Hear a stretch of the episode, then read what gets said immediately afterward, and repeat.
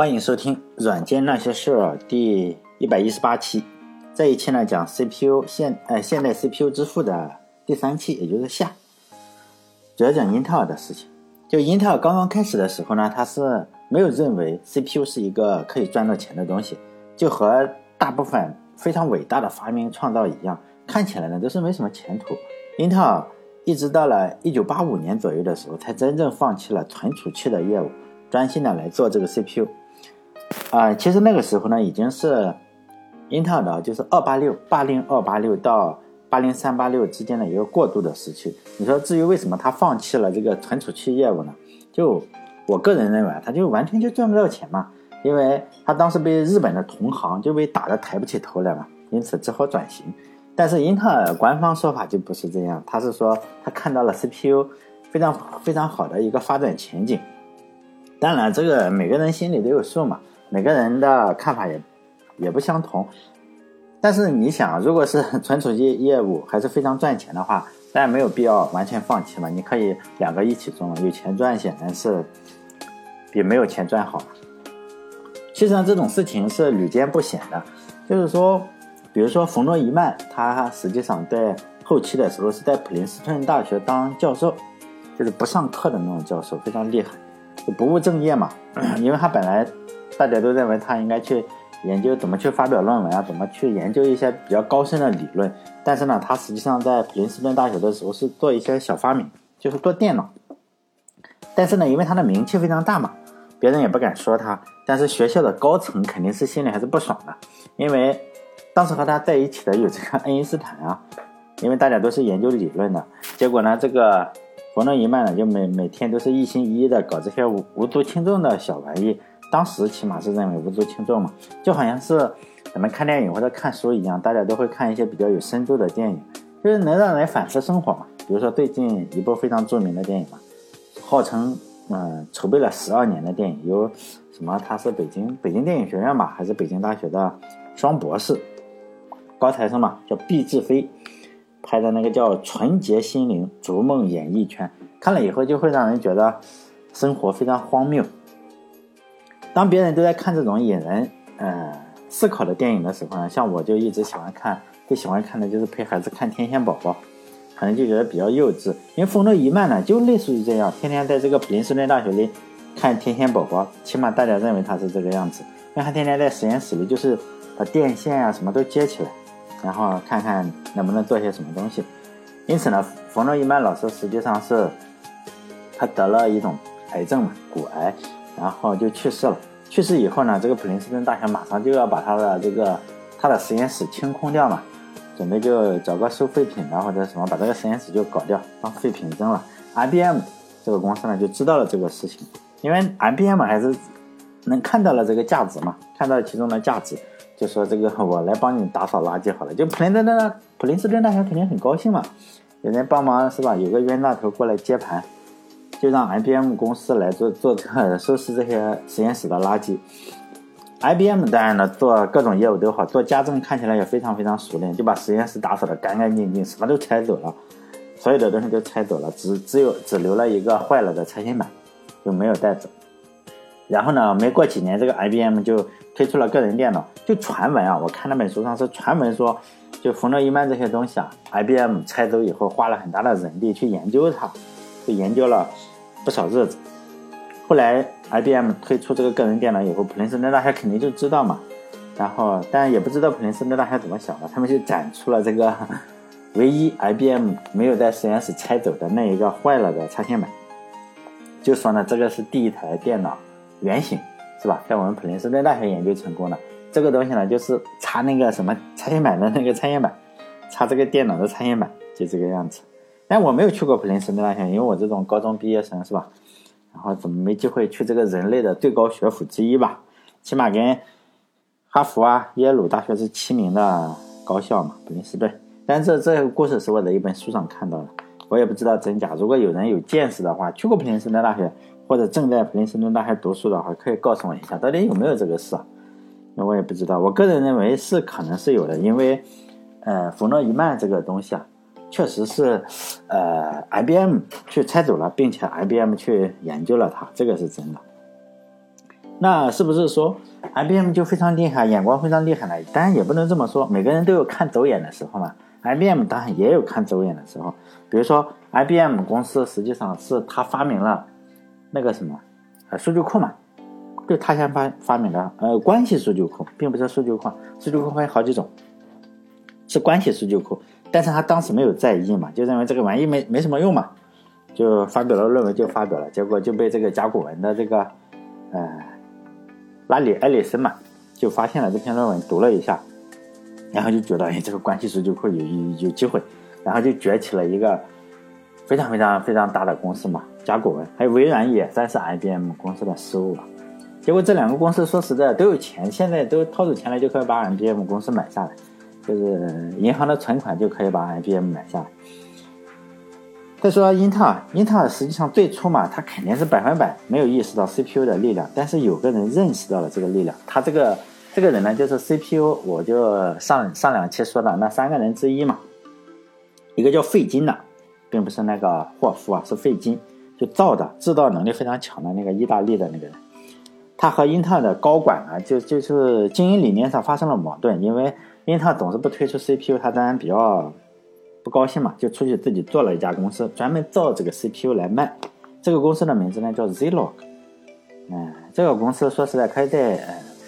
那个什么上看看，那个维基百科上有有它的介绍。但是这家公司据说很厉害，我也不知道厉不厉害，反正它已经被收购了。这个公司据说在八十年代的时候跟英特尔竞争的最主要的公司之一吧。但还有一家公司就摩托罗拉公司，这个就比较猛，大家都应该知道摩托罗拉公司。就是和英特尔是打的不分上下，实际上技术上，呃，摩托罗拉公司长期领先。和大家想的不同的话，就当时这个 AMD 公司啊和这个英特尔公司不是竞争对手，而是非常非常亲密的合作伙伴。就 A M AMD 公司啊，当时是跟着英特尔混饭吃的小弟。但以以后有机会再说这个 AMD 公司，这个公司也非常非常的好。嗯，这两年呢，就最近嘛。这个 AMD 公司出了哈一个 CPU 给这个英特尔造成了一些麻烦，但是大部分时候 AMD 公司的存在就是说，只是英特尔觉得一定要存在这么一家公司，否则的话人家会告我垄断嘛。说实在的，如果英特尔想弄死这个 AMD 公司，就说我要收购了哈，这大部分时候就分分钟就收购了，比可能比踩死一只蚂蚁还要简单。他之所以不这么弄，我认为他就是说留着他嘛，起码就说有竞争对手。不会被人告反垄断。就在英特尔称王的这个过程中呢，和摩托罗拉就是把摩托罗拉打败是非常非常重要的事件，因为摩托罗拉现在已经被中国的公司嘛，被联想被中国的联想公司已经收购了。现在摩托罗拉说起来已经是中国品牌了，是吧？就好像是呃 那个那个哎，也是联想收购的那个 IPM 嘛是吧？哎，联想公司真厉害。就这家公司的，呃，摩托罗拉公司也有非常非常辉煌的历史。就是如果咱们看这个电影的话，看电影的话，经常看二战时期的电影，总会比如说这个，呃，诺曼底登陆或者什么，总会看到有一个人背这个包嘛，背这个包，然后上面两根天线或者一根天线，然后可以通话。就那个东西啊，就是摩托罗拉的主打产品。就这个东西，呃，说实在的，它的距离是非常非常短的。比如说在海岸线上，非常平地的这种地方。就是一千五百米，不会太远，就是一公里多。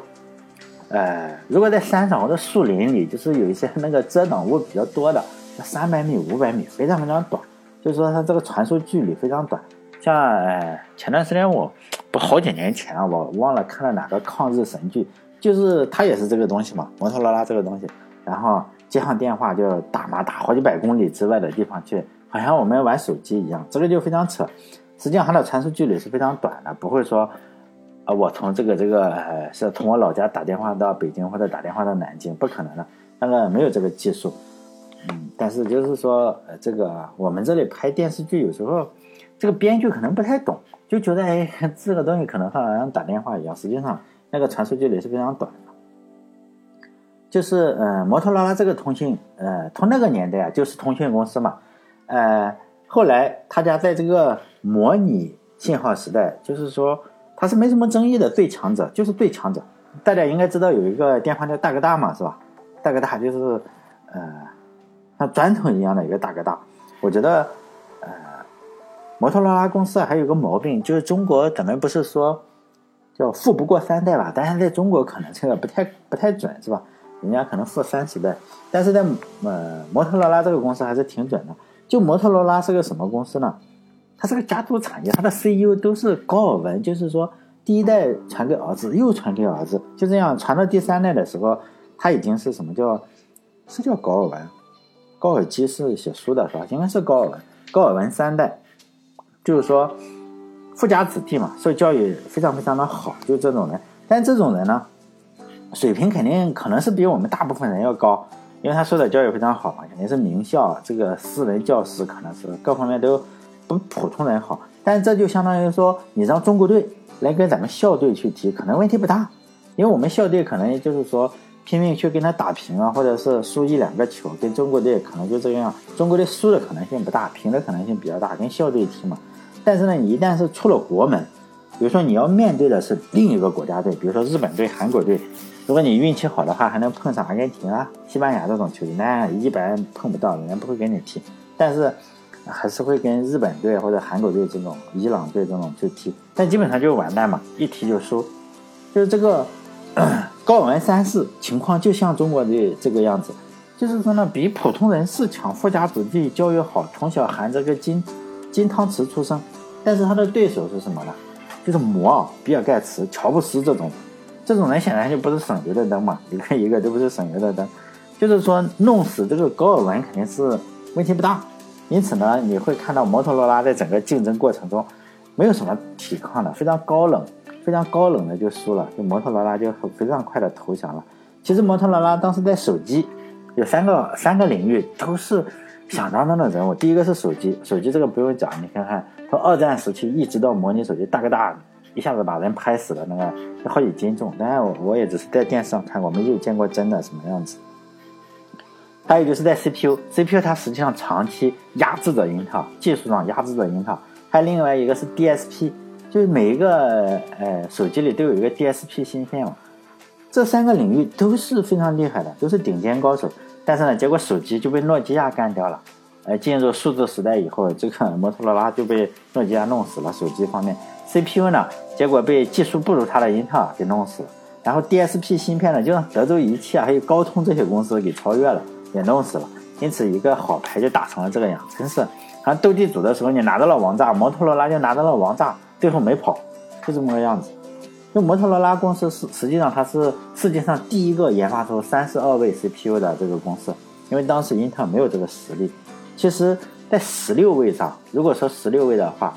它领先摩托罗，呃，领先英特尔更多。它比英特尔提前两年就发布了十六位的 CPU，叫六八零零零。为什么叫这个东西啊？就是说上面集成了六万八千个呃晶体管嘛，比英特尔发布的第一款的 CPU 要多得多，多五倍。两年之后发发布的这个英特尔，两年之后啊，又才发布了八零八六。性能只达到了，就是说两年前的摩托罗拉的呃公司发布的那个六八零零零的五分之一，因此当时像苹果公司啊这样的公司，就是他们是长期使用摩托罗拉的 CPU 的，而且当时工作站也有很多使用摩托罗拉的 CPU，因为当时确实比这个英特尔是要靠谱一下，靠谱一些啊。但是技术上的领先，并不是说呃你在市场上就领先，很多都不是这个样子的，因为老百姓不懂。就英特尔技术上不领先，但是市场上领先，这跟英特尔家的这个营销水平高是有非常非常重要的关系。因为英特尔家就有很多的营销天才，其中有一个营销，其中有一个营销天才叫什么名字啊？我知道他的名字，但我不知道怎么翻译，可能叫麦肯纳吧。我就写在这里，麦肯纳，他当时是英特尔当呃营销策略的一个主要的制定者，就是你如何在技术那么弱的情况下占领巨大的市场。就这个样，当时，呃，他的崇拜者比较多啊。当时还是小屁孩子的乔布斯，就是苹果公司的乔布斯，就到处打听这个人啊，打听这个，哎，到底谁给英特尔做的这个营销方案？他就打听到了这个麦肯纳，然后呢，呃，打听到了麦肯纳的联系方式以后，人家实际上是没有功夫去搭理你嘛，因为当时的乔布斯不出名，而且。没有产品嘛？Apple 二还没有开始上市，还只是个电路板。没有空搭理你，因为他当时还和那个沃兹，就是说在车库里搞东西嘛。当时 Apple 二是电路板，乔布斯呢就想请他来制定这个 Apple 二的这个营销的方案，因此他就一次一次去打电话嘛，一次一次打电话就把这个麦肯纳给搞烦了。然后麦肯纳，你这个人家一次次打你电话，可能是说比较礼貌的情况下，应该去看看这个傻逼是谁嘛，是吧？然后见了面之后，礼貌的拒绝。起码这个麦肯纳当时就这样说的，毕竟你这个小屁孩总是打电话受不了。然后他们见面以后，这个乔布斯的这个人格魅力就，人格魅力就起了很大的作用嘛。就两个人相见，哎，就是说相见甚欢嘛，哎，相谈甚欢，不是相见甚欢，相谈甚欢，相见恨晚嘛，就给 制定了 Apple 二的整个营销计划。如果大家看电影也好，还是看传记也好，很多都是描述了这个情节，就是哎，一个人开这个。呃，一个人开这个破车，呃，不是破车，或者是新车，然后到了他的这个车库门口，然后跟这个乔布斯去见面，其实就这个人，就麦肯纳嘛，然后就被这个说明了这个乔布斯这个人格魅力非常非常厉害嘛。每次我看到这里，我就想这样一个场景，因为这个麦肯纳是想骂一下乔布斯，或者心里就比较讨厌他，然后在和乔布斯谈话以后就不骂他了嘛，就了解了他以后。而且成了好朋友，我就想，哎，如果这个乔布斯换成我的话，比如说一个想骂我的人，然后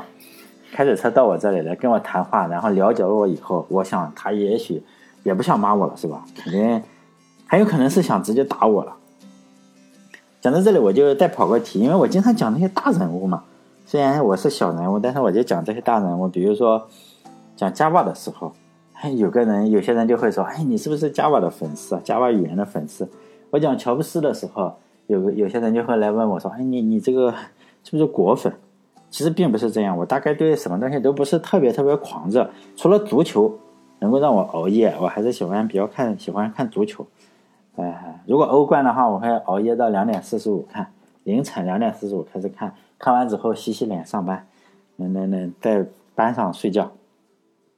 除了足球还能让我熬夜，像这些。苹果的发布会啊，或者安卓的发布会，谷歌不是每年都有发布会嘛？微软的发布会啊，其实我都是看重播或者是看快进，我很少看完它。但有些听众就是说，我在电台里经常表示出一些，呃，叫什么相互矛盾的观点嘛？可能一会儿说，我说我还比较喜欢安卓啊，比较喜欢谷歌，然后有可能有时候我说，哎呀，这个安卓还是比较讨厌。可能会有这种情况，就觉得，哎，你这个是不是叫，嗯，这是叫什么人格分裂是吧？因为人格分裂就会这种症状嘛，你这个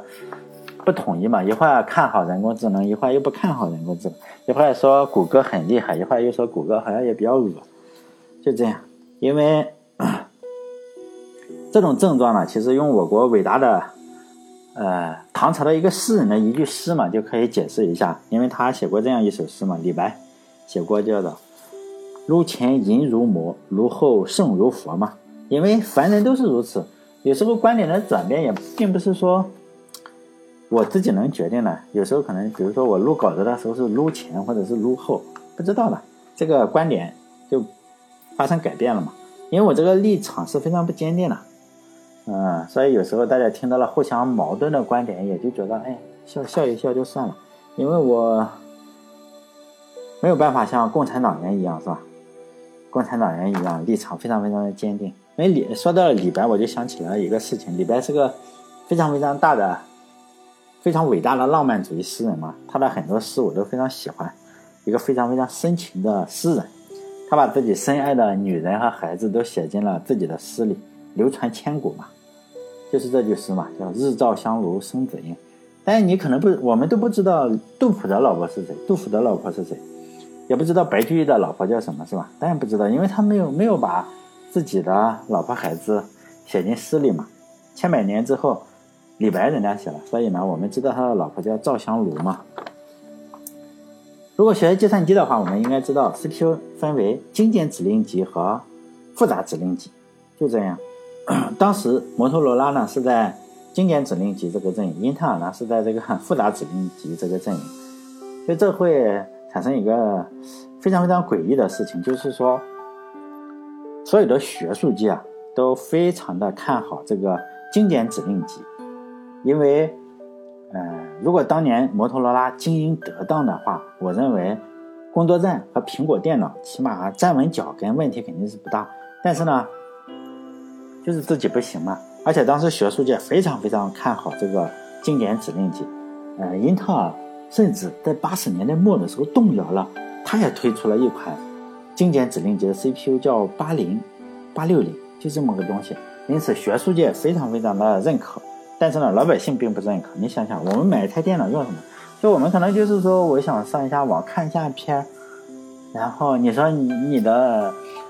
有什么特特别特别重要的性能，或者是哪个硬件非常好，老百姓都不懂的。比如说我买回来就想记账，你跟我说，哎，你这个以前的软件不兼容了，是不是我就不买啊？因此兼容性有时候要大于这个技术性的。因此，英特尔推出的这一个经典指令集的 CPU，就是说学术界较好，但是呢市场，嗯，非常的糟糕。因此呢，他就不做了。他就一心一意的去做这个复杂指令集，呃，就他呃两家公司吧，还有 AMD，AMD 是他盟友，很长一段时间都是盟友。他俩并不是什么，呃，像今天这样，今天这样算不算是特别竞争啊？今年算是吧，以前也不算特别竞争。我觉得 AMD 对他产生不了太大威胁，今年会威胁比较大一点。这个 AMD 发大招了，因此呢，这个呃。推出了经典指令集，然后市场效果不好以后，这个英特尔就开始做这个，就一心一意的去搞这个复杂指令集。当然了，嗯，我以前我记得在哪一期我讲过这个东西，就是说它技术上是相互吸收的，英特尔也吸收不少对手的优点，因为对手太多了。呃，他这一边就只有 AMD 和他，他对手当然非常多，有这个三个公司啊，SGI 公司、IBM 公司、DEC 公司、惠普公司，还有摩托罗拉公司。一大堆都是大公司，最后呢，但被英特尔一家一家搞死了。在两千年左右的时候，这个个人电脑和工作站上已经没有什么对手，可能在两千年左右的时候就一个谁，就是苹果公司。后来苹果公司也也就倒倒戈了嘛，也用了这个，哎，英特尔的 CPU，因此摩托罗拉就不造了。摩托罗拉还是很厉害的。如果大家不不知道，呃，在我上大学的时候，曾经中国出现过一个汉芯造假。造假的 CPU，就是把人家 CPU 买过来，然后哎，上面这个名字是吧？用这个砂纸打磨一下，然后写上自己的名字汉芯。其实那个 CPU 就是，嗯，摩托罗拉的 CPU，非常的厉害。当然，现在英特尔又有对手了，可能他也没想到手机时代来的太快了，可能他这个市场还没享受几年，然后突然又来了一个 ARM，但是这是后话了，我们也不说。我就最后再说一个小插曲吧，就英特尔的 CPU 大户之一是谁？IBM 当年，IBM 就是英特尔推出了八零三八六 CPU 以后，IBM 公司结果不买，这让英特尔公司非常崩溃。因为如果你 IBM 不买的话，公司非常有可能倒闭。后来就问了一下原因啊，就觉得 IBM 公司就觉得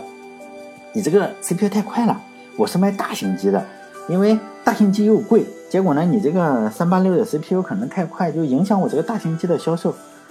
大型机是我这个 IBM 公司的主要的利润来源之一。结果呢？你我虽然我搞了危机，但是我希望它慢一点。结果你造的太快了，就说让我影响我赚钱嘛。当时 IBM PC 也叫兼容机，就现在咱们说的兼容机。它这个 IBM PC 之父叫埃斯特里奇，IBM 公司就更绝了，他直接让这个人。从内部转岗，就说你不要负责这个东西了，卖的越少越好，因为你危机卖的越多，自己亏的越多。因此，不管什么样的公司，我们也看出来，你肯定不会与钱有仇嘛。因此，英特尔这个八零三八六一出来，MPM 不买，因为只要 MPM 不买的话，其他的公司也不敢买，因为你这个我们造的 PC 叫兼容机，兼容谁就兼容 MPM，人家都不买，你这个是没法卖嘛。这时候就出来了一个毛头小伙子，一个刚刚成立两三年的公司。他当然他根本不把 IBM 放在眼里，就是初生牛犊不怕虎嘛。这个公司叫康博，他在这个啊，英特尔推出了八零三八六以后啊，马上就推出了以八零三八六为基础的一个 PC，因此获得了巨大的利润。然后，这个公司到至今为止还是进入世界五百强最快的公司。就是说我刚刚从零开始建立到进入五百强，就用了四年多，比微软也快，比苹果也快。就是 IBM 突然发现，哎，这个东西竟然被一家不知道从哪里冒出来的公司要打败的时候，再回来要干这个康博的时候，已经太晚了嘛，因为它速度太快，四年多就成了五百强。因此也没什么机会了，但是后来这个公司又被惠普公司收购了，这个以后如果有机会再讲，还是蛮蛮有意思的。因此，IBM 公司实际上它一手养大了几家公司嘛，其中英特尔和微软都算是还养大了。它这两家公司后来合作了一脚，也就把 IBM 公司给踢开了，然后组成了温特尔联盟，后来也长期的左右了这个市场 CPU 的市场。这个这一期呢就讲了。主要是讲这些 CPU 的发展的历史，大部分都是在讲英特尔公司，因为英特尔公司就是到今天为止也是一家非常伟大的公司吧。